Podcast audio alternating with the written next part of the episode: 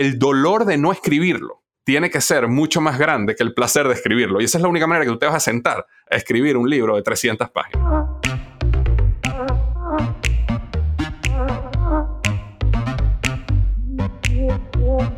Acércate a las finanzas de manera simple y consciente para que tomes el control y disfrutes tu vida con intencionalidad.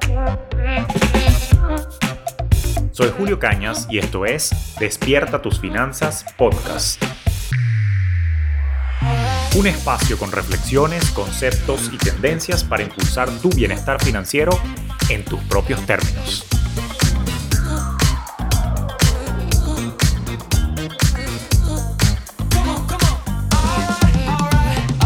¿Qué tal? ¿Cómo está la vaina? Te doy la bienvenida a un nuevo episodio de Despierta tus finanzas podcast. Como siempre, una hemorragia de placer estar aquí contigo y hoy en particular estoy muy emocionado porque tengo un invitado especial con quien vamos a hablar más allá de la inteligencia financiera. Vamos a estar hablando también de inteligencia de negocios. Como tú bien sabes, te he dicho en múltiples episodios que hay que expandir los ingresos, hay que diversificar los ingresos. Y tarde o temprano, yo sí creo que el emprendimiento es para todos. Evidentemente, desde distintas matices, desde distintas escalas, pero para crear otra línea de ingreso, tú tienes que arrancar un negocio de alguna manera, así sea digital, sin infraestructura física ni presencia en un local comercial, pero es un negocio al fin. Y eso requiere que de alguna manera nosotros desarrollemos también no solamente la inteligencia financiera conmigo, sino también la inteligencia de negocios. Y es por eso que hoy traigo a una persona muy amiga de la casa Fintel experto en la materia, con amplia trayectoria en estos mundos del emprendimiento y por supuesto nos va a ayudar a clarificar muchos de estos temas. Él es una persona que ayuda a personas ambiciosas como todo Fintelhover a transformar nuestro potencial en resultados. Es conferencista y autor de múltiples libros, entre los cuales destacan Despierta tu héroe interior, Emprendedor y más recientemente, uno que se está convirtiendo en mi favorito, es este que está acá que se llama El Emprendedor Inteligente, cuyo link te estoy dejando aquí abajo Así que sin mayor preámbulo, le voy a dar la bienvenida a mi amigo Víctor Hugo Manzanilla. Mi querido Víctor, bienvenido a Tu Finanzas Podcast. ¿Cómo estás, hermano? Muchas gracias. Súper contento de estar aquí contigo, Julio. Gracias. Y de verdad, sí tienes razón cuando dices que eres alguien que me honra llamar mi amigo. Y de verdad que conocerte ha sido una maravilla para mi vida, una, un crecimiento. Y de verdad estoy súper contento y honrado de estar aquí en tu podcast. No, no, gracias hermano. Más bien el honor mío y qué bueno que nuestros caminos se cruzaron. Para ti que nos escucha o que nos estás viendo, Víctor y yo nos conocimos a la fecha de esta grabación relativamente hace poco tiempo. Tuve la oportunidad de participar en el Congreso Emprendedor Inteligente que él y su empresa organizaron en Miami. De verdad que fue una experiencia muy, muy conmovedora desde la perspectiva de la vulnerabilidad que se tiene al momento de desarrollar negocios y cómo tenemos que apoyarnos para, para hacer esto con inteligencia.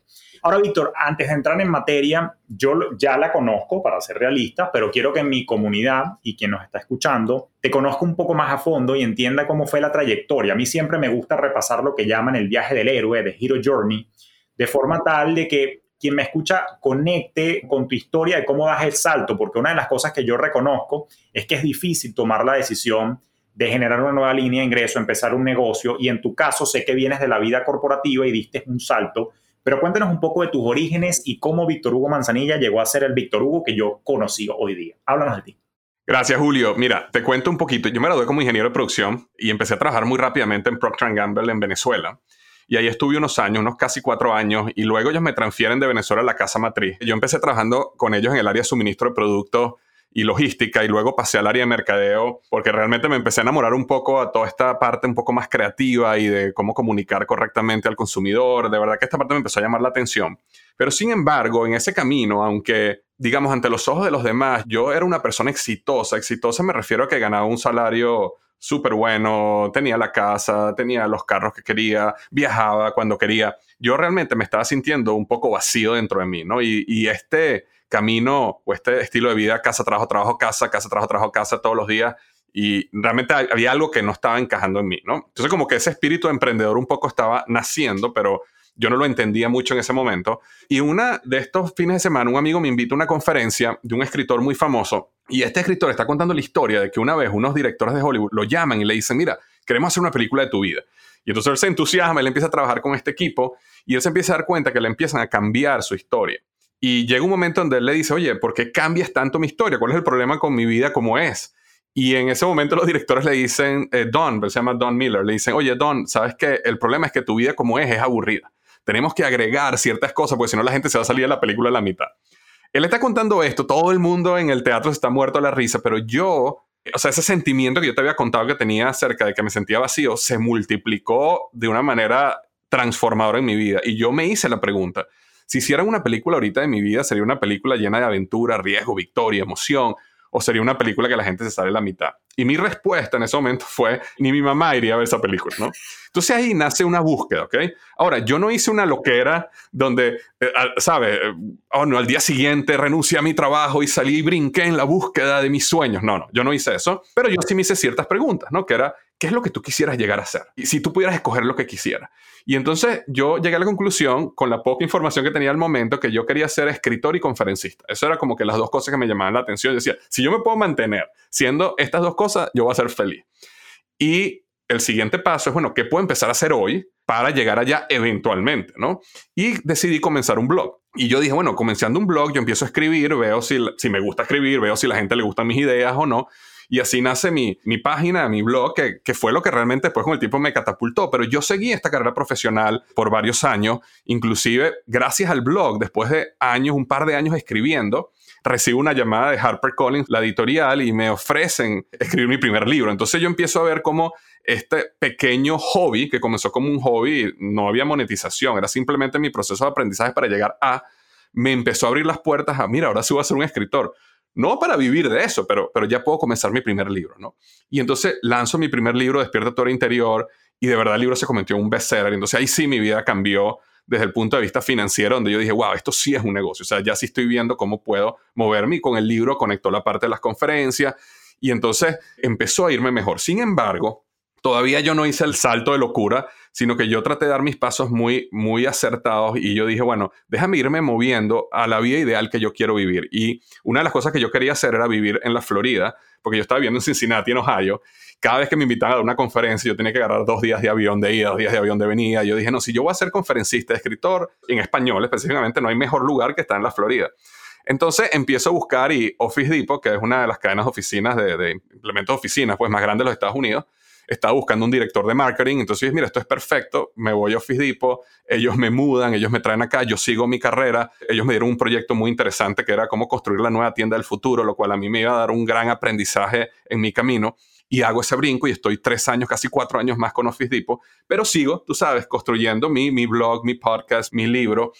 Y sí llega el momento donde ya financieramente y la seguridad que tenía mi negocio paralelo, se, había llegado a un punto donde yo dije, bueno, ya, ya ahora sí hay que tomar una decisión y dar el brinco, ¿no? Y, y ahí es cuando yo decido dar ese paso, ¿verdad? Y me dedico completamente al mundo del emprendimiento. Entonces, ese, ese es un poco cuando doy el brinco. Ahora, ¿qué me pasó, Julio? Yo comienzo a dar el brinco y acuérdate que yo había construido mi negocio como autor y como conferencista en las noches, en los fines de semana. O yo tenía un trabajo de 8 a 7 de la noche en Procter Gamble, en Office Depot, súper demandante. Por eso cuando a mí las personas me dicen, no, es que yo tengo un trabajo y no sé si, no, siempre hay el tiempo. Yo escribí artículos a las 12 de la noche, a la 1 de la mañana. Yo grabé, yo tengo podcast grabados. La gente que escucha mis podcasts viejos van a escuchar podcasts donde yo digo, son las 3 de la mañana y este es el único momento que tuve para grabar el podcast. O sea, el precio se paga, ¿no? Pero yo cuando di este brinco, una de las cosas que me sucede es que ahora tenía muchísimo tiempo libre. Y en las primeras dos, tres semanas yo me iba a la playa todos los días, yo llegaba a mi casa a las 5 de la tarde, a las 4 de la tarde, y yo ahí es que trabajaba mis dos horas del día, ¿no? Y me aburrí, hermano, me aburrí porque me di cuenta que a mí sí me gustaba crear cosas, a mí sí me gustaba, realmente yo no quería una vida como muchas veces se vende allá afuera, de yo estoy en una hamaca sentado y no hago más nada y mis negocios son ingresos pasivos para siempre mi alma no estaba llena de eso. ¿Me explico? Entonces, ahí es cuando comienzo otra empresa que se llama Microsal. Nosotros tenemos una patente para crear una partícula baja en sodio. Tenemos la, sal más pequeña del mundo. Entonces, cuando toca tu lengua, se disuelve inmediatamente y te da un alto sabor. Entonces, bueno, comencé ese camino. Y una de las cosas que me entusiasmó, Julio, de ese camino, y te cuento esta historia para llegar al punto que quiero llegar, que es el siguiente, que es que cuando yo dejé mi empleo y empecé a trabajar y no tenía nada que hacer en el día, sino ir a la playa, me empecé a volver un teórico. Era una persona que ya yo no estaba viviendo lo que yo explicaba, lo que yo predicaba. Y eso fue una de las partes que no me gustó. Cuando yo comienzo Microsal y comienzo una startup desde cero, Hoy Microsal está evaluada en 7,5 millones de dólares. Ya yo no soy CEO de Microsal, sino soy el, el, jefe de la junta directiva. Ya tenemos un CEO, tenemos un equipo completo. Yo diariamente lo que yo hablaba en mi podcast y en mis artículos y en mis libros era que yo era un emprendedor de verdad. Yo te estaba enseñando a ti lo que estaba aprendiendo en el día a día. No era simplemente teoría que yo estaba aprendiendo en un sitio, ¿no? Y esa, esa dinámica me gustó muchísimo, ¿no? Entonces, eso ha sido un poco cómo ha sido el camino hacia donde, hacia donde estoy hoy. Cuando me preguntan cómo te defines, yo realmente soy un emprendedor en serie, me encanta emprender nuevos proyectos y una de las cosas que he empezado a hacer es ayudar a otras personas a enseñarlas en este proceso de cómo emprender correctamente, de ahí el libro El emprendedor inteligente, em, porque una de las cosas que yo me di cuenta es que eh, así como nosotros aprendemos a ser un dentista, así como aprendemos, una persona quiere ser dentista, una persona quiere ser un doctor, no existe normalmente un proceso para aprender a ser un buen emprendedor. Y cuando basamos nuestro futuro, nuestros ahorros, lo que queremos, nuestra familia, en solo una intuición, es un riesgo demasiado grande. Entonces tenemos que aprender a hacerlo bien. No, no, buenísimo. Y gracias por compartir eh, esa anécdota, ese pedazo de tu historia. Hay varias cosas que quiero rescatar de, de la manera como tú lo viviste. Y lo primero fue ese llamado que algo no estaba bien en tu carrera. Siempre que lo cuentas me llama la atención la porción de que todo estaba bien, la casa, el sueño americano, la vida ejecutiva, el aparente éxito financiero de alguien bien asalariado en los Estados Unidos, eh, alguien con tu perfil, naturalmente, coño, de alta gerencia en Procter, evidentemente que supo aprovechar y escalar su, su ascenso en la escalera corporativa, pero aún así, fíjate qué interesante que noto un patrón en otras personas que han emprendido también que no estaban satisfechos con eso, que querían, en tu caso, ¿qué era exactamente? O sea, ¿cuál fue ese gusanito? ¿Qué estaba pasando? ¿Querías como que impactar más directamente a alguien, a un grupo? Porque indirectamente o sea, una corporación impacta a las masas y en el caso de Procter, coño, con los productos que tú estás trabajando, bueno, hacías más fácil con Mr. Clean la limpieza de la casa y... Pero ¿qué pasaba? O sea, ¿cuál fue ese llamado exacto que, sentías tú por dentro que querías hacer? Sí, y yo creo que tienes razón en el aspecto que siempre hay manera de que uno en un empleo puedes conseguir el propósito, ¿no? Y puedes llenar esa parte. Y de hecho, con esto para nada quiero minimizar a la gente que tiene un deseo de, de crecer corporativamente. Eh, yo no soy de las personas que dice el emprendimiento es el único camino y el otro no es para nada. No, no, una persona puede ser muy feliz dentro del mundo del emprendimiento. En mi caso, yo creo que yo descubrí, eh, Julio, y lo, entendí mucho después, justamente cuando dejé el empleo, era que a mí me gustaba crear algo. Y cuando yo estaba dentro de Procter, por más que era una, fue una gran escuela y tenía una gran responsabilidad, yo no tenía la oportunidad de crear como a mí me gusta crear. Era, Procter es una compañía demasiado grande que tiene iniciativas ya decididas y caminos que ya están decididos y tú lo que tienes que hacer es cómo manejas ese camino de la mejor manera, ¿no? Y, pero yo, a mí me gustaba comenzar cosas desde cero y sentarme en un lugar con un canvas blanco y, tener una idea y empezar a ejecutar. Y eso no me lo estaba permitiendo hacer la empresa. Claro, en ese momento no lo entendía, pero lo entendí mucho después. Porque inclusive me pasó con Microsal, yo llevé la empresa, yo la lideré como CEO por tres años, pero llegó un momento a los tres años cuando ya habíamos lanzado una línea de snacks, ya habíamos lanzado la marca de sal, ya estábamos en varios supermercados en los Estados Unidos, que yo mismo empecé a dar cuenta, ok, ya, ya la creé, ahora me estoy aburriendo, me explico. Entonces, déjame mantenerme en la junta directiva, déjame, por supuesto, ponerle un ojo a la empresa, porque yo soy parte dueño de la empresa, no al 100%, pero soy parte dueño, pero necesitaba salir a crear otra cosa. Y yo creo que ese es como un patrón de mi vida que he aprendido acerca de mí, ¿no? que me gustan mucho esos comienzos, esos pequeños comienzos. Sí, no, y lo entiendo perfectamente porque dentro del mundo del emprendimiento, cuando tú perfilas, o sea, hay múltiples maneras de clasificar esto, pero hay quienes son más de perfil creador, hay quienes son más de perfil operador. Y entiendo perfectamente lo que dices y resuena conmigo porque a mí me pasaba eso. Yo arranqué mi carrera en el grupo mercantil en Venezuela y evidentemente tremenda escuela bancaria, pero yo por ser de naturaleza un poco más creativo y rebelde con causa, desde el inicio me di cuenta y olfateé como que coño, aquí yo tengo que jugar por las reglas del banco con los productos del banco al estilo y tono del banco, que yo no es que sea anárquico de que quiere estar rompiendo reglas y haciendo las vainas mal, pero sí quería estar como estoy hoy en día en Julio Finance, que yo educo y comunico a mi estilo, a mi manera y con una metodología que yo creo que es la que me ha funcionado a mí y le está funcionando a cientos y miles de alumnos ya, eh, pero sí entendía que estaba como con las alas recortadas, o sea, no me dejaban volar y eso era la sensación. Lo segundo que me llamó la atención de tu historia y que no, no lo puedo dejar pasar por alto es eso que dijiste de que tú escribías en la madrugada y sacabas el tiempo, porque entiendo que, que en ese entonces, casado con hijo, o sea, de alguna manera, evidentemente también tenías, o sea, y, y, tu esposa trabajaba en ese momento también. No, no, no, no, mi esposa no trabajaba. No trabajaba, ok.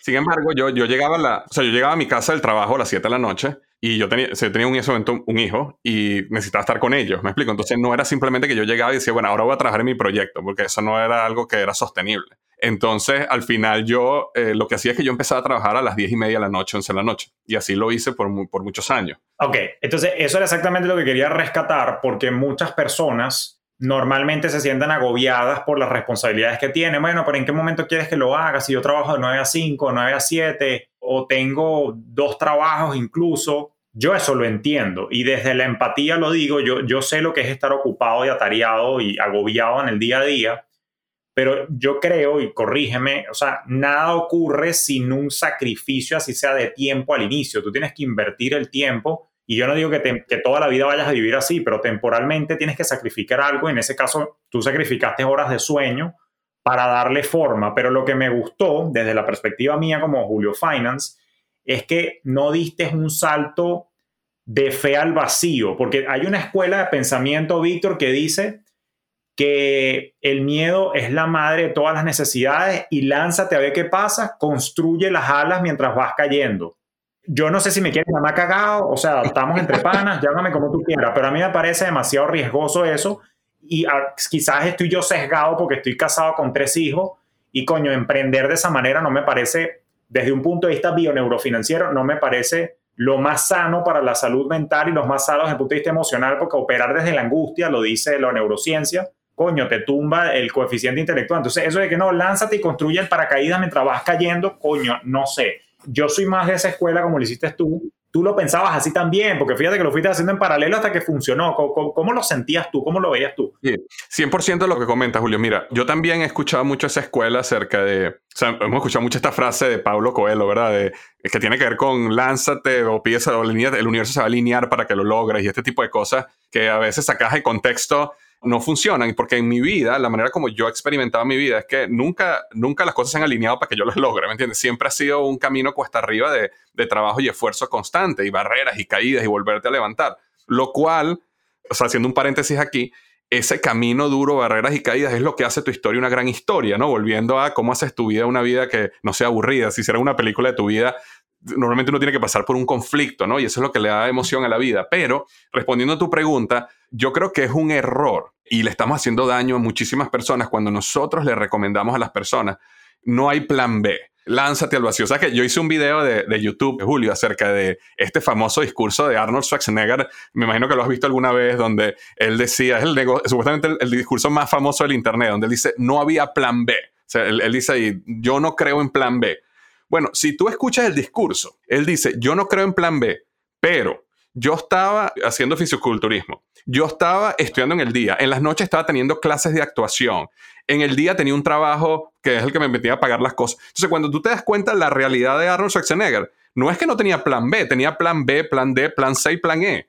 Si, si, si, a él no le funcionaba la actuación, iba a tener éxito en el fisiculturismo. Si no le funcionaba el fisiculturismo y la actuación, estaba estudiando una carrera en la universidad.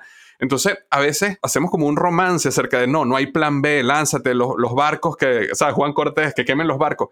Y la realidad es que en un mundo donde la estadística dice que entre un 80 y un 90% de los negocios fracasan luego los primeros cinco años, es como si yo me voy a montar en un avión donde el piloto me dice, mira, de esta aerolínea, el 9, 8, 9, cada, cada vez que despegamos, no, no aterrizamos yo no me montaría en esa aerolínea. Entonces, si uno realmente va a comenzar un negocio como una oportunidad de alcanzar tu libertad, de lograr eso que tú quieres, debes hacerlo de una manera donde tengas un plan B, un plan C y que, tenga, y que lo hagas de una manera inteligente para que des pasos asentados, para que pruebes las cosas antes de lanzarte al vacío. Entonces, sí, yo soy de esa escuela de hay un camino. Lo que pasa es que a veces la impaciencia que nosotros tenemos, que en la finanza es el enemigo, uno de los enemigos principales, ¿no? Esa impaciencia nosotros queremos ya tener el Lamborghini, el yate y la casa, estoy generalizando por supuesto, ¿no? Pero por hacer una, ilustrar un punto, en vez de entender que es un proceso paso a paso. Y lo último que te quería decir de este punto, Julio, es cuando tú hablabas de las noches y de trabajar y conseguir el tiempo. Yo creo que si una persona desea realmente ser emprendedor, desea realmente, porque hay una gran cantidad de beneficios de ser emprendedor versus ser empleado que tú logras, como la libertad, la flexibilidad, inclusive manejar tú mismo tus ambiciones financieras, porque ahora yo tengo una capacidad de manejar y construir lo que yo quiero ganar. Yo ahora yo no tengo que depender de que alguien decida si me van a dar un 3%, un 5%, un 10% de aumento este año o el bono. Todas esas cosas son positivas. Pero si uno realmente quiere los beneficios de ser emprendedor y cualquier otra cosa en la vida que uno quiera, el deseo de tener eso tiene que ser mucho más grande que el deseo de no tenerlo, de quedarte donde estabas atrás. Y ese deseo es el que te mueve a hacer las cosas, esa energía interna. Yo me acuerdo que Tim Ferriss decía, cuando uno iba a escribir un libro, él decía, el deseo de escribir ese libro. Y él, y utilizaba una frase muy interesante que él decía, el dolor de no escribirlo tiene que ser mucho más grande que el placer de escribirlo. Y esa es la única manera que tú te vas a sentar a escribir un libro de 300 páginas o 150 páginas, porque es doloroso el proceso. Entonces, así es igual con el emprendimiento, me imagino que es igual con las finanzas y es igual con ir al gimnasio y tener un buen físico el dolor que tú vas a tener por mantenerte en el lugar donde no quieres estar, con el equipo que no quieres estar, a lo mejor con un jefe que te cae mal y no progresar, ese dolor tiene que ser tan grande que estés dispuesto a trabajar a las 12 de la noche, que estés dispuesto a hacer los fines de semana, que estés dispuesto a sacar la energía. Y yo creo que ahí es donde viene esa psicología que te permite moverte hacia adelante en los momentos donde tienes que dar demasiado de ti. Sí, totalmente de acuerdo contigo. Y fíjate que estamos súper alineados porque desde mi perspectiva bioneurofinanciera, yo le llamo, al menos en finanzas, tener una conexión emocional con esa meta. Y, yo lo que construyendo sobre lo que tú dices, es importante tener un panorama claro de qué es lo que quieres en la vida y qué quieres lograr. Y como sea, tenerlo en un vision board, bien sea con un corchito con las fotos, como hacen algunas personas, un vision board digital, una foto, pero que continuamente veas y eso te motive, porque yo lo que siento que ocurre en el camino es que caemos en una falsa zona de confort, que creo que nunca, nunca es confortable, nunca es cómoda, y entonces dejamos que la inercia pase, los días pasen, las semanas pasan, los meses pasan y no toman acción. Yo siempre le he dicho a la gente acá de mi comunidad y a ti que nos escuchas acá en este podcast, siempre te he dicho el universo premia la acción. O sea, tienes que mover el culo y hacer que las cosas pasen.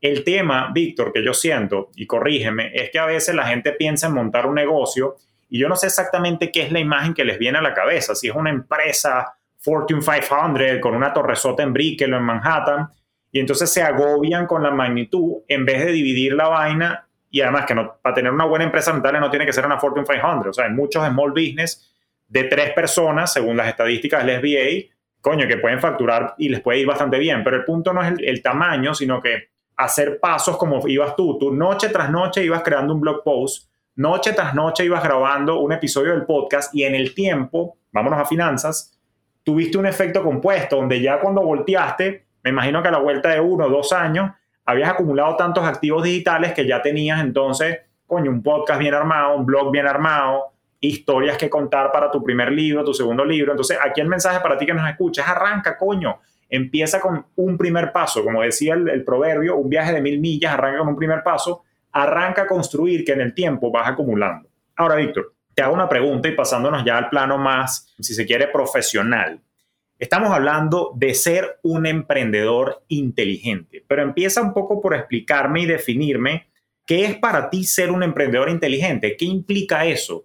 O sea, qué implica desde el punto de vista, Víctor, de habilidades tanto duras como blandas. ¿Qué tengo que saber? ¿Qué tengo que hacer? ¿Cómo tengo que pensar? ¿Cuál es el mindset de un emprendedor inteligente? Defínemelo para yo tener el objetivo y tú que nos escuchas tengas el objetivo también de, ok, ser emprendedor inteligente tiene estas características, esta es la anatomía, para yo poder identificar mientras nos están escuchando qué me falta y qué tengo, en qué tengo que formarme o qué tengo que trabajar en mí. Dame la definición de emprendedor inteligente. Fíjate, si nosotros tomáramos la palabra emprendedor inteligente y la revisamos etimológicamente, ¿no? La palabra emprendedor viene del latín y significa el que ve una oportunidad y la toma, ¿no? Y tiene mucha conexión con la acción. La palabra emprendedor está conectada etimológicamente con la palabra acción. Y la palabra inteligente, etimológicamente también en latín, viene de la persona que sabe leer entre líneas y la persona que tiene sagacidad y un alto conocimiento. Entonces, cuando hablamos de emprendedor inteligente, es aquella persona que decide aprender el arte y la ciencia de los negocios y en consecuencia toma decisiones que son acertadas y pensadas con una estrategia a la vez que va construyendo el negocio. ¿Por qué? Porque como igual que en las finanzas, ¿no? Eh, las finanzas son un aspecto muy emocional también, ¿verdad? Y si uno no aprende a manejar esa parte emocional, si te dejas llevar por la emoción, vas, a terminar un financieramente donde no quieres estar. Igual sucede en los negocios. En los negocios es un proceso muy emocional. Y lo que nosotros tratamos de hacer con este proceso de EGM, y que lo explicamos en el libro El Emprendedor Inteligente, es ir llevando a las personas por ese proceso paso a paso y que la persona sepa dónde comenzar, si quieres comenzar, cuál es el primer paso, dónde arranca y cuáles son las preguntas y los pasos que tienes que irte dando para que hagas el camino inteligentemente. ¿Por qué?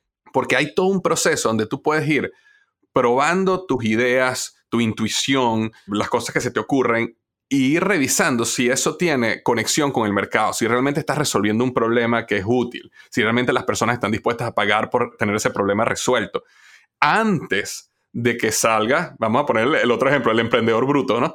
que salga, saques todo tu foro 1K, inviertas en un negocio, renuncies a tu trabajo y resulta que todo lo que habías creado no funcionó. Algo que pasó ahorita hace nada, Julio, era, yo no sé si viste toda esta historia de lo que era CNN Plus. CNN decidió sacar su canal digital. Invirtieron casi medio billón de dólares.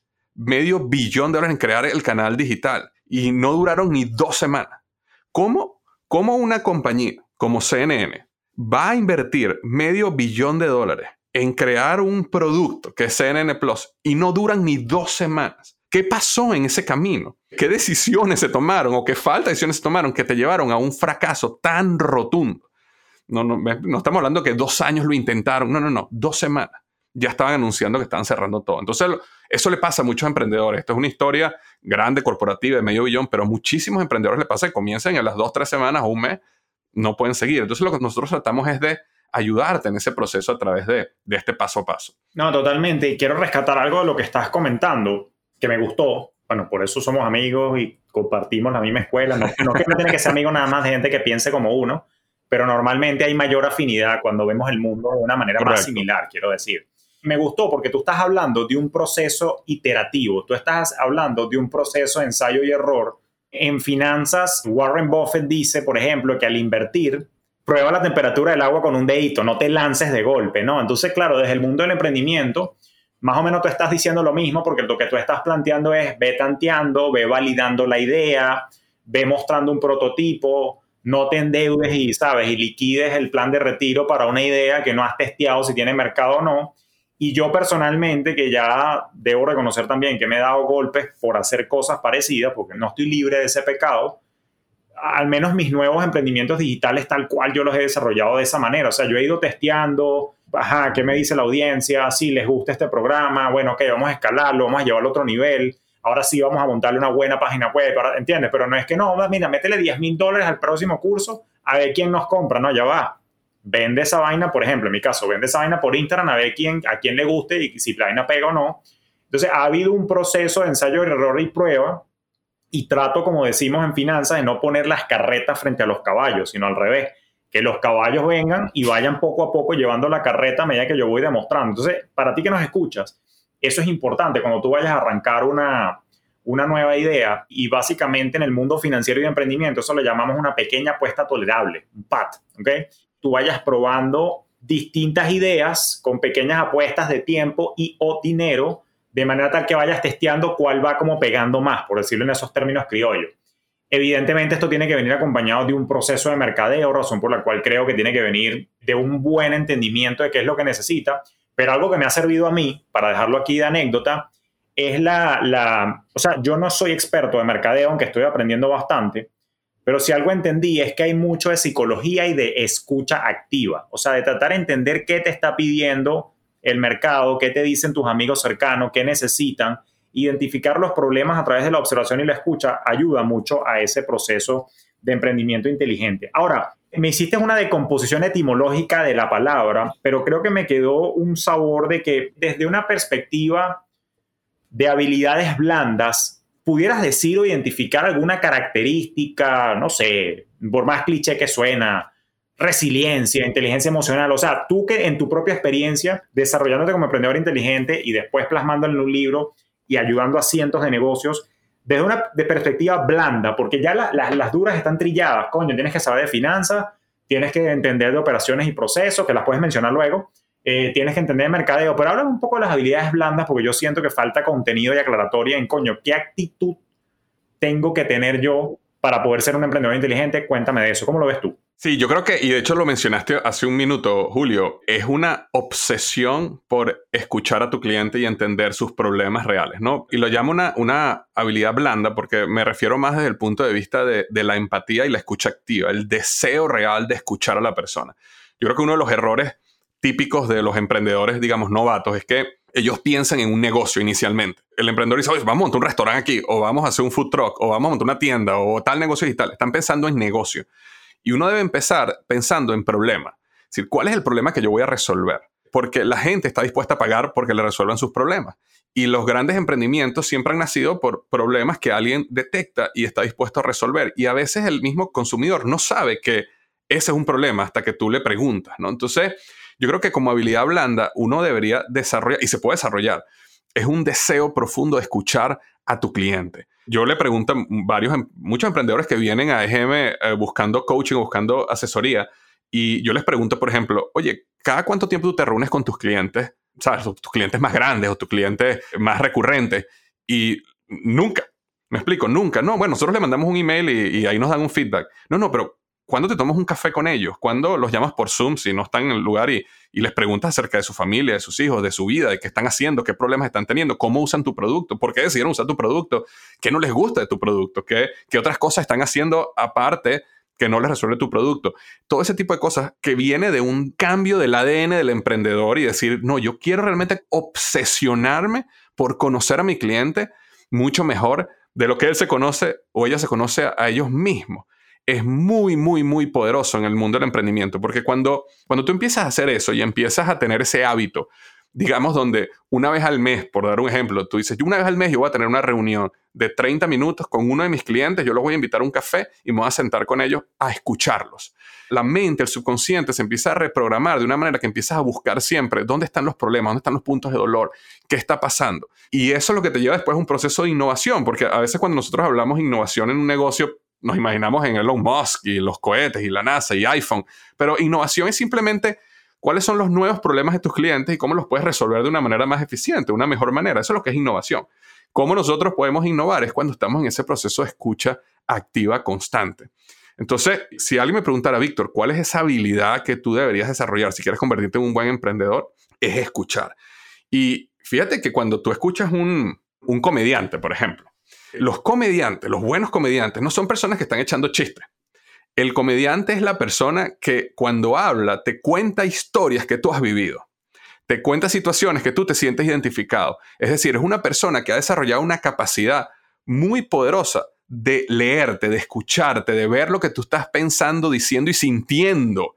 Y cuando lo dice, tú te ríes porque tú te sentiste identificado. Bueno, nosotros necesitamos convertirnos como unos comediantes, pero del mundo de los negocios y entender a tu cliente muchísimo. Entonces yo creo que como un, tip práctico que le puedo dejar a las personas hoy es que pongan en su agenda que una vez al mes yo voy a hacer una llamada por Zoom, por teléfono, cara a cara, como sea, con un cliente. Y voy a hablar con ellos, a preguntarles sobre su vida, sobre su familia, qué hacen, qué les gusta, cuáles son sus metas, qué, están, que quieren lograr este año, cómo usan mi producto, dónde lo compran, qué les gusta, qué no les gusta, qué les gustaría que mejorara, ¿sabes? Todo eso. Y eso les va a dar a ellos, es como el interés compuesto que tú estás comentando ahorita acerca de los podcasts.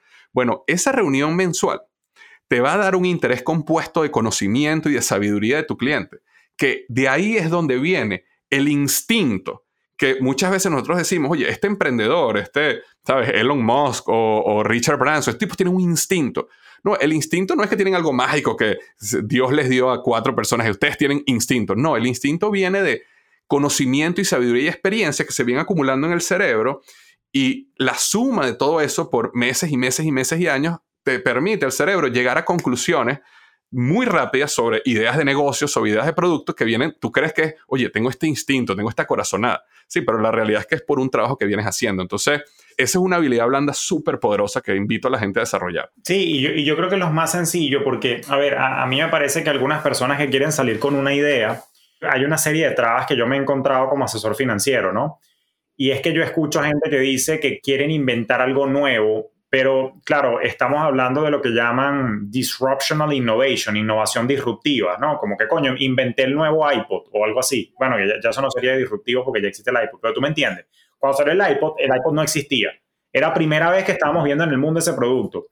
Pero el mensaje que quiero traer es que esa escucha activa a veces te permite hacer eso lo que llaman una disrupción incremental. O sea, de repente, por ejemplo, en mi caso, y perdón por el egocentrismo, pero aquí voy.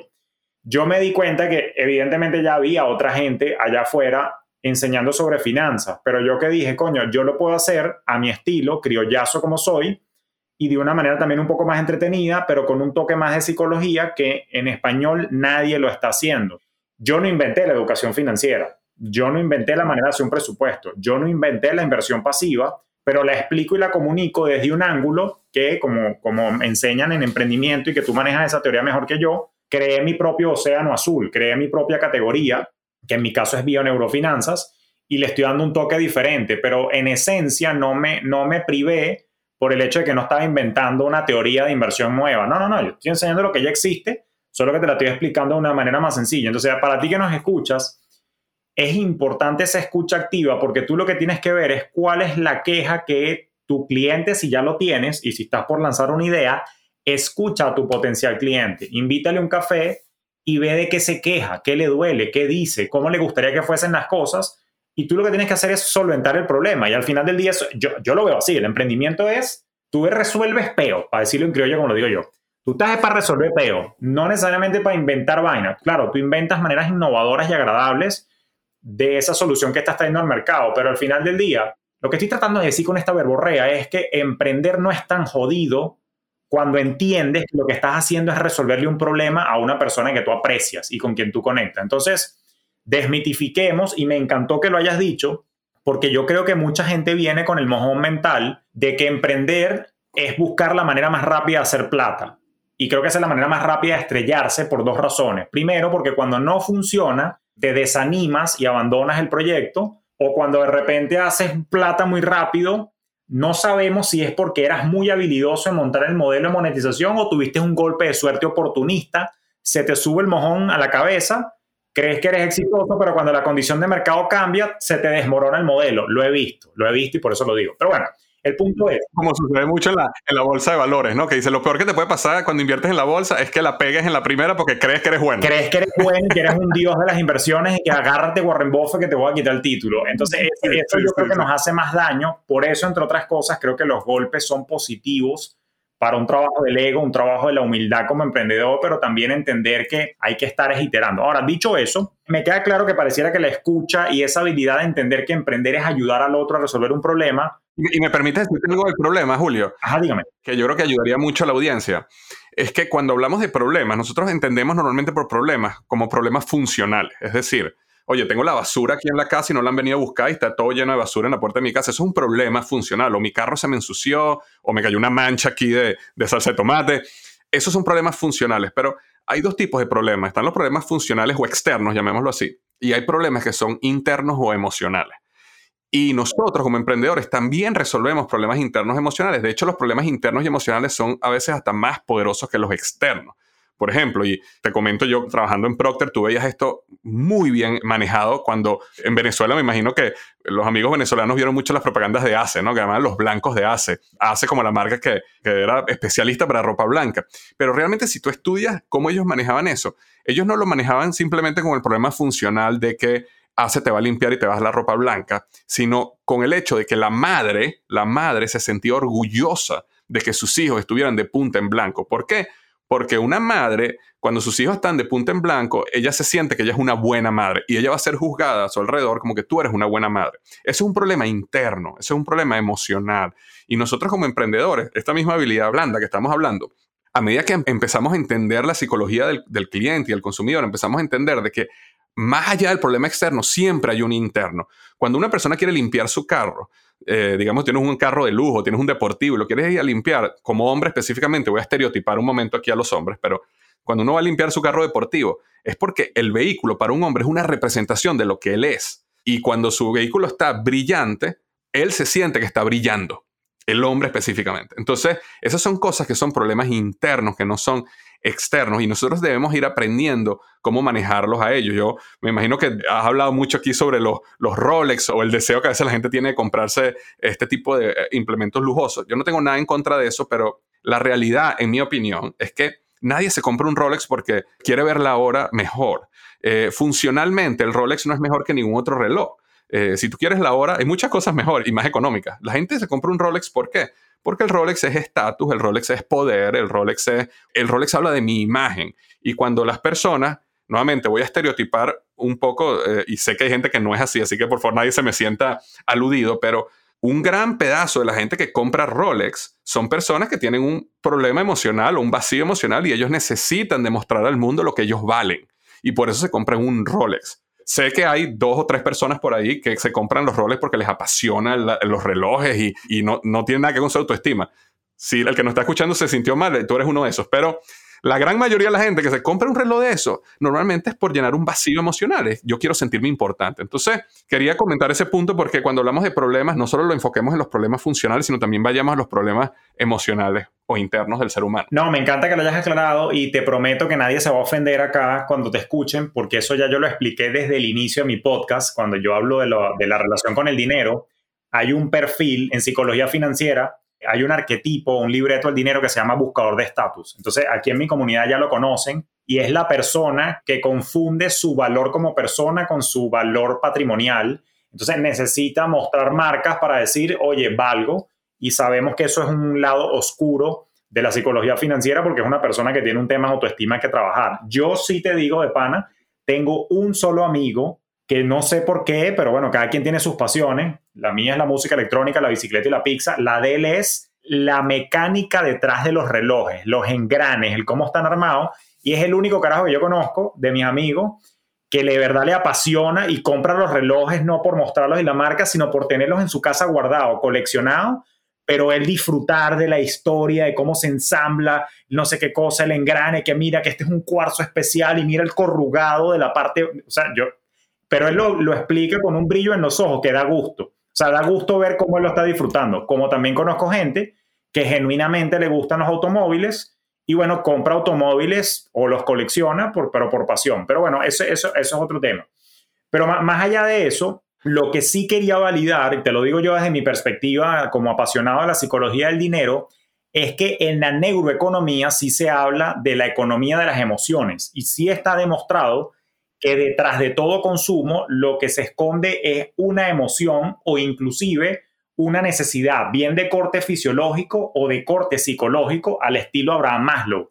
Entonces tienes tu razón. Por ejemplo, cuando tú compras el Rolex, tú lo que estás buscando es de repente, coño, subir tu autoestima. Pero fíjate que al final del día no era ver la hora, era un tema de autoestima. Lo que decías tú de la gente que vive en Venezuela, yo recuerdo la publicidad del Blanco Ace y era la mamá orgullosa con el niño con la camisa blanca, no joda, más blanca que no sé qué, este puro, y al lado un niño como con la camisa amarillenta y ella se sintió orgullosa. Entonces, claro, tienes razón, al final del día hay una conexión emocional y nuevamente, aprovechando que estamos en un podcast bioneurofinanciero, la invitación también es a, a escuchar, pero a entender también qué emoción guarda esa necesidad, cuál es el dolor emocional y no necesariamente físico o funcional que nos está diciendo acá Víctor. Eso está bueno. Ahora, Víctor, eh, fíjate que como siempre me encanta hablar de los factores, si se quiere, eh, blandos, los factores psicológicos, pero brevemente, desde una perspectiva de organización operativa, desde una perspectiva técnica, desde una perspectiva más pseudoteórica, gerencial, ¿ok? Yo sé que tú has desarrollado una metodología de unas áreas funcionales que hay que tener en cuenta para poder ser un emprendedor inteligente y llevar un negocio al éxito. ¿Tú no puedes brevemente explicar esa metodología y cuáles son las áreas funcionales que hay que trabajar, porque me gustaría que no, no quiero que te vayas sin que me digas eso. Totalmente, totalmente. Mira, el modelo EGM, nosotros, el modelo que creamos se llama Emprendedor Growth Model, EGM, que es un modelo, repito, no es un modelo que nosotros sacamos de, ¿sabes?, física nuclear de la NASA, que no, no, esto es simplemente las herramientas que ya existían que las organizamos de una manera que creemos que son muy fáciles de aplicar y, fáciles de entender, ¿no? Se divide en tres fases, ¿no? Tienes una fase que es la fase fundacional, que tiene que ver todo con estructura sólida de tu negocio. Tiene una fase que se llama aceleración y crecimiento y tiene una fase de escala. Entonces, el libro Emprendedor Inteligente se enfoca específicamente en la primera fase, o sea, es el primer libro que sacamos, y te comento rápidamente que la fase fundacional lo que busca es, está también subdividida en tres fases, ¿no? Y esas tres fases son, primero, la mentalidad del emprendedor, porque empezamos por todas estas habilidades blandas que habíamos conversado, las habilidades de mindset o mentalidad, y nos interesa mucho que el emprendedor en ese proceso entienda dónde está ahora y hacia dónde quiere ir. Nosotros lo definimos como la, cuál es la vía ideal. ¿Por qué? Porque otro error muy común en los emprendedores, Julio, es que ellos no definen qué es lo que ellos quieren lograr o cuál es la vida que ellos quieren en el futuro. Y entonces al final el negocio termina siendo dueño de ellos y ellos terminan siendo el esclavo del negocio. La gran mayoría de los que llamamos emprendedores, más que emprendedores, se convierten en autoempleados. Por ejemplo, están en un empleo, brincan, montan su propio negocio, su propia práctica y al final ahora trabajan más horas que antes, ganan menos que antes y para eso era mejor seguir donde estaban antes, ¿no? ¿Por qué? Porque no definieron claramente qué es lo que ellos querían en la vida y asegurarse que ese negocio que tú vas a montar, esa idea, te va a llevar eventualmente en ese camino. Entonces, esa es como que esa primera fase de mentalidad y después pasamos al grueso del modelo GM, que es el mapa ágil de negocio. Y el mapa ágil de negocio es un plan de negocio que nosotros hemos enseñamos a hacer eh, es en una sola página, ¿no? Y ese plan de negocio tiene varios puntos, pero los más importantes tienen que ver con definir cuál es ese cliente ideal, que es nuevamente otro gran error del emprendedor, es que eh, novato, es que dice, no, yo le quiero vender a todo el mundo, yo quiero un negocio a las masas. Eso tiene un problema muy grave, que cuando tú no defines claramente cuál es tu target, cuál es ese avatar o ese cliente ideal, tú no logras entender cuál es su problema. Porque no existe un problema de las masas, cada quien tiene su problema. Entonces, cuando uno logra crear ese nicho, tú logras entender muy bien el problema, logras hablar en su lenguaje, logras hablar el beneficio de la manera correcta y eso es lo que permite que esa persona se convierta en tu cliente porque esa persona dice, oye, Julio me entiende. Si es verdad, hay mucha gente que habla de finanzas, pero el que me entiende es Julio. ¿Por qué? Porque él definió claramente un cliente ideal y yo soy ese cliente. Entonces nosotros ayudamos a la gente a definir ese cliente ideal.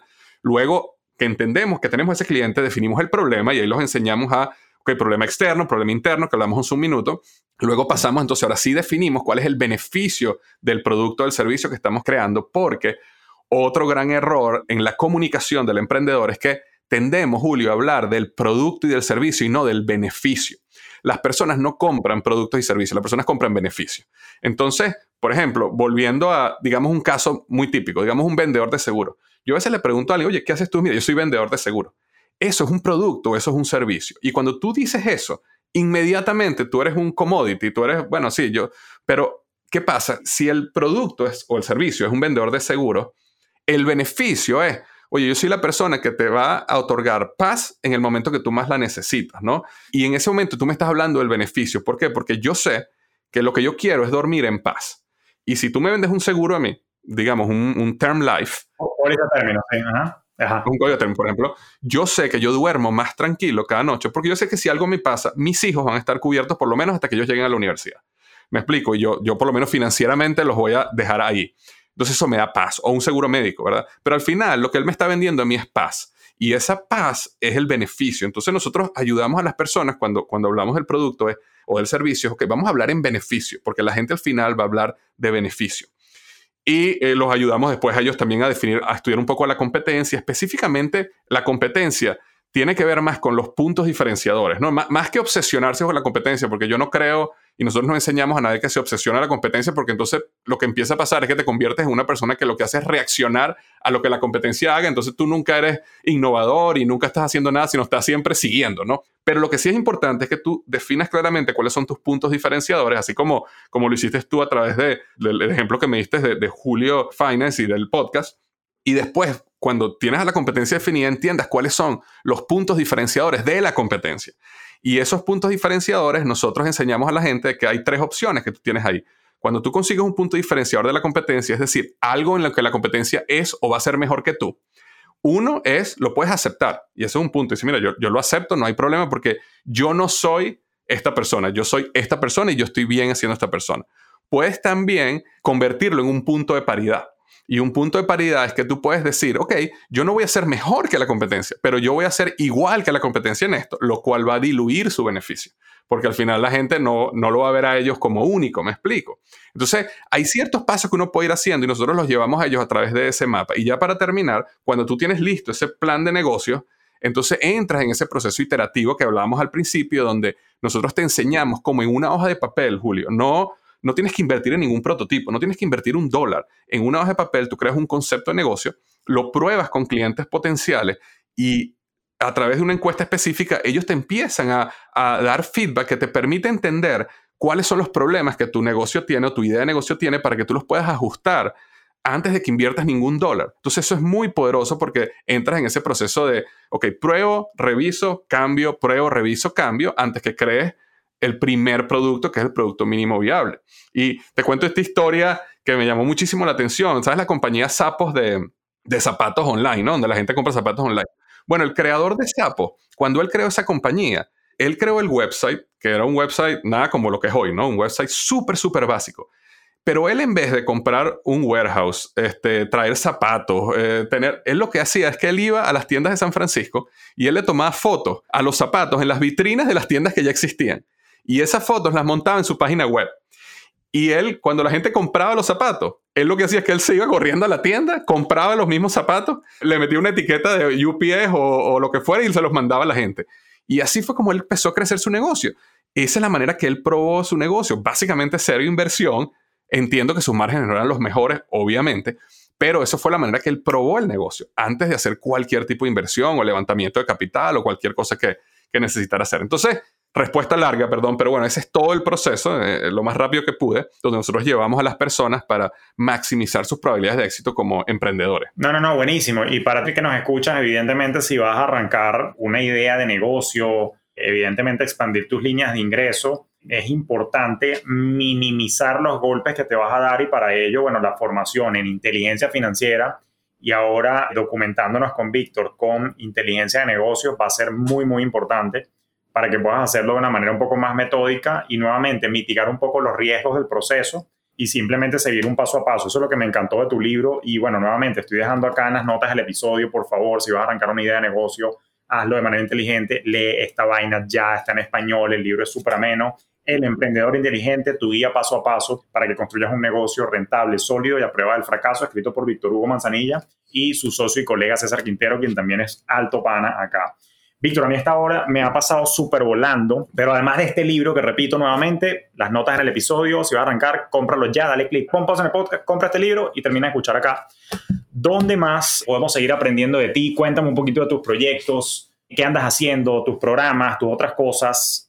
Háblame de dónde te podemos buscar. Y a mí lo que me queda es mentarte a madre con cariño, porque con este libro lo he sacado hace 10 años cuando yo arranqué a emprender. O sea, como, me tuve que dar unos cuantos golpes por culpa tuya. Entonces, coño, pero bueno, nunca es tarde cuando la dicha llega. Por lo menos ya llegó. y mi comunidad va a evitar los golpes que yo me di. Pero coño, tu madre que no lo sacaste hace 10 años. Claro, claro. Mira, es que la, verdad que digo que yo también me los di, Julio. Yo también me los di. El libro es la consecuencia de muchos golpes míos también, ¿no? Pero... Está bien, eso es lo bueno, eso es lo bueno. Sí, mira, una de las cosas que nosotros hemos hecho antes de escribir este libro, Julio, cuando yo me asocio con César Quintero, que es mi socio en todo este proyecto que es LGM, el Emprendedor Growth Model, era justamente porque yo había comenzado mi emprendimiento, él había creado cuatro empresas que en sus últimos 10 años, que las cuatro habían superado el millón de dólares, y entonces como que ahí fue cuando dijimos, oye, nosotros tenemos una fórmula que nos está funcionando, y ahí comienza el modelo GM y todo esto. Entonces, si las personas quieren saber más sobre el Emprendedor Growth Model, por supuesto que el libro El Emprendedor Inteligente es, la mejor manera y la manera donde lo puedes tener hoy mismo si quieres en, en electrónico. Este, pero también puedes ir, nosotros tenemos un mini curso gratis que damos que se llama eh, la Semana del Expertpreneur. Es, la, es una semana para convertirte experto en emprendimiento y la gente puede acceder a eso en un URL que se llama emprendedorhoy.com, ¿no? Emprendedorhoy.com y ahí se registran y nosotros les mandamos todas las clases y las pueden ir haciendo. Entonces ahí, ahí ahondamos muchísimo más en todos estos modelos de, de GEMI. La gente puede aprender mucho más acerca, acerca al respecto. Y si alguien quiere ver un poquito lo que estoy haciendo en las redes, bueno, si estás escuchando el podcast, de una vez puedes buscar mi podcast que se llama Liderazgo Hoy con Víctor Hugo Manzanilla. En las redes me puedes buscar como Víctor Hugo Manzanilla y ahí estoy a la orden para servir a cualquiera. No, no, buenísimo. Bueno, y todos estos links que acabas de mencionar, evidentemente los estoy dejando aquí también en las notas del episodio para, para que sigamos formándonos, pero es importante. Eso sí, una vaina que te quiero decir a ti que nos estás escuchando, que nos estás viendo. O sea, chévere que tenés este libro chévere que te eduques conmigo en inteligencia financiera, inteligencia de negocios con Víctor, pero rápidamente pasa a la implementación y a la acción. No te quedes pegado tampoco en cursitis, porque definitivamente hay que salir a la calle a escuchar a ese, a ese cliente ideal para poder solucionarle los problemas ya de forma que tú puedas detectar dónde puedes agregar valor y dónde puedes empezar a monetizar. Víctor, no me resta más que, de hermano, darte las gracias por existir, por ser, por los coñazos que te diste, que hicieron posible que escribieras este libro, que hacen posible que, tu metodología y que tus conferencias existan para ahorrarle golpes a la nueva generación de emprendedores, que repito y lo digo, al igual que Víctor, no soy emprenazi, no estoy buscando una raza pura área de emprendedores, ni quiero crear una apartheid, pero tarde o temprano, para crear la segunda línea de ingreso, alguna vaina tienes que emprender, así sea desde casa, pero eso es un negocio al fin que tienes que montarlo con, mira, con inteligencia. Así que a leer se ha dicho. Víctor, de verdad, mil gracias, hermano. Un abrazo a ti, mil gracias por este tiempo. Seguro que sí. Así que bueno, ya lo sabes, lo escuchaste en Despierta tu Finanzas Podcast. Busca a Víctor Hugo Manzanilla en todas sus redes sociales. También compra ya su libro, El Emprendedor Inteligente, y sigamos aprendiendo de él. Y bueno, será hasta un próximo episodio donde seguiremos compartiendo tendencias, opiniones, entrevistando a gente interesante como Víctor que nos ayude a echar para adelante, a hacer más platica de manera organizada, sin estrés y sin cometer tantos errores, porque vas a cometer errores, pero coño, vamos a minimizarlos. Y de esa manera, pues no me resta más que a ti también que nos sintonizas, desearte una feliz y productiva semana, pero sobre todo por el amor a Cristo en la cruz, que sea enfocada y llena de acción para que te llegue a tus objetivos y a construir tu bienestar en tus propios términos. Nos vemos en un próximo episodio.